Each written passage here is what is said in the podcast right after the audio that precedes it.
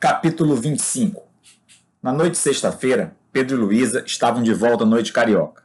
O entorno da lagoa Rodrigo de Freitas se tornara, nas últimas décadas, uma extensão interessante da boemia e da gastronomia da cidade.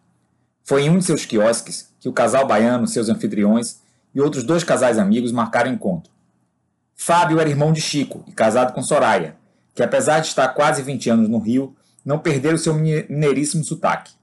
Sotaque esse que se repetiu nos cumprimentos de Marcelo e Beth, velhos amigos de Soraya de Belo Horizonte, e que desde o início de seu namoro com Fábio tornaram-se presenças frequentes nas vidas e nos eventos sociais de Chico e Flavinha.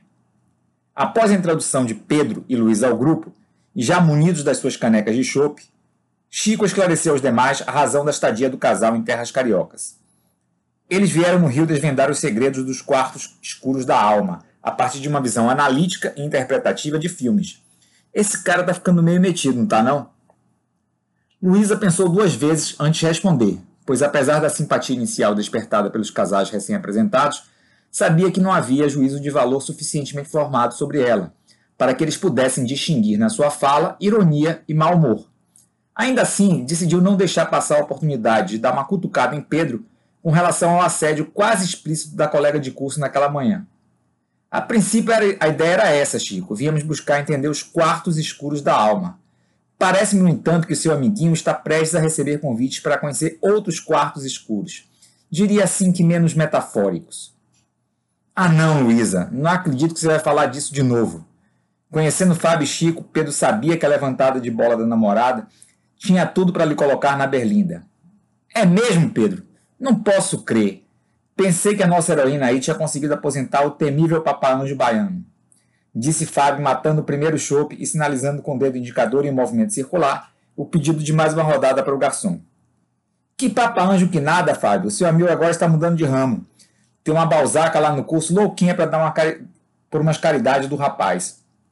Fábio, sustentando o tom de provocação, tirou do fundo do baú o trecho de uma, de uma música de nome Balzaciana, procurando deixar ainda mais justa a saia que cabia a Pedro naquele momento. Papai Balzac já dizia, Paris inteiro repetia: Balzac tirou na pinta, mulher só depois dos 30. Pedro fingiu jogar o chope na sua caneca na direção de Fábio, que procurou se esquivar sem perceber que ela estava vazia. Desde pequeno, tinha o maior apreço pelo irmão de Chico, que fora seu anjo da guarda em inúmeras situações da sua infância, quando vinha passar férias nos apartamentos dos avós paternos. Em várias delas, Rodrigão, um morador quatro ou cinco anos mais velho, implicara com ele por conta de seu sotaque baiano, e as crueldades maquinadas e dirigidas contra si foram estancadas pelas providenciais intervenções do amigo. Pedro aproveitou a brincadeira de Fábio para pirraçar Luísa. De repente, o cara da música tem razão. Concordo com ele. Mulher, só depois dos 30. Como não? Antes o cara tem que curtir a vida, aproveitar o que esse mundo de Deus tem a oferecer. Mulher assim no singular, só depois dos 30. Não é não, meu amor? Perguntou encarando a namorada. Você quem sabe, se quiser dar sopa pro azar. Ih, rapaz, o negócio está engrossando, é melhor mudar de assunto. Disse Chico sem conseguir fazer uma avaliação precisa se Luiz estava de fato perdendo a esportiva com a brincadeira que ele mesmo iniciara. Marcelo introduziu uma mudança de assunto, mantendo Pedro na zona da mira. E aí, Baiano, depois de tudo isso aí que a gente está vendo e lendo, não vai me dizer que você continua petista. Acostumado a ser o centro das provocações políticas, pela posição quase sempre distoante da maioria dos amigos, Pedro suspirou e respondeu: Primeiro, quero deixar muito claro que nunca me vi, e pelo que percebo, nunca me verei petista. Segundo, se você quiser optar pelo simplismo de tratar por petista aqueles que eventualmente ou até frequentemente votam no PT, não vou poder lhe dizer que dessa água não voltarei mais a beber. Marcelo bateu na mesa inconformado. O que é que esses caras precisam fazer mais para que determinadas pessoas inteligentes, íntegras e de bom nível cultural como você deixem de votar neles. Pelo amor de Deus, Marcelo chegou a se levantar da cadeira com indignação.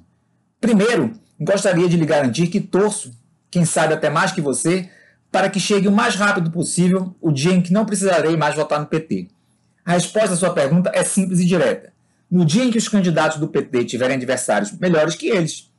Em relação ao governo federal, isso vem acontecendo no primeiro turno. No segundo turno, mesmo que a contragosto, vale a tática da escolha daquele que, na opinião de cada um, é o menos pior, mesmo que esse menos seja cada vez menor.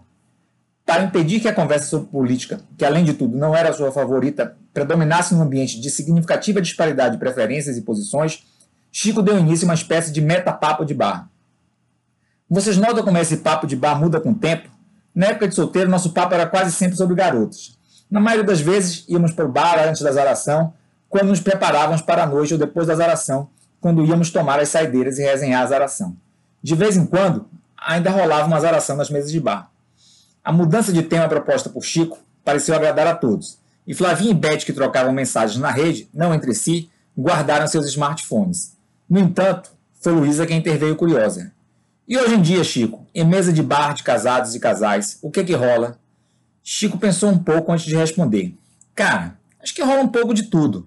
Agora, para o assunto pegar mesmo, o importante é a existência de alguma polêmica, envolvendo pessoas ou grupos que pensam ou que tenham preferências distintas. Mesa de bar, que é mesa de bar, daquela que não fecha conta com menos de 100 bolachas de chope, não vive sem uma controvérsia. Pode ser um conflito entre membros de um casal, uma questão de ponto de vista de gêneros, uma discussão política, apesar de não ser muito a minha praia, uma resenha de jogos envolvendo torcedores de times diferentes, uma discussão entre homofóbicos e simpatizantes. Tendo polêmica, o papo e faturamento do bar estão garantidos. Enquanto ouvia Chico falar, Luísa balançava a cabeça afirmativamente. Não de forma protocolar, mas como alguém que parece estar assimilando um ponto de vista, buscando na memória fatos para validá-lo ou refutá-lo.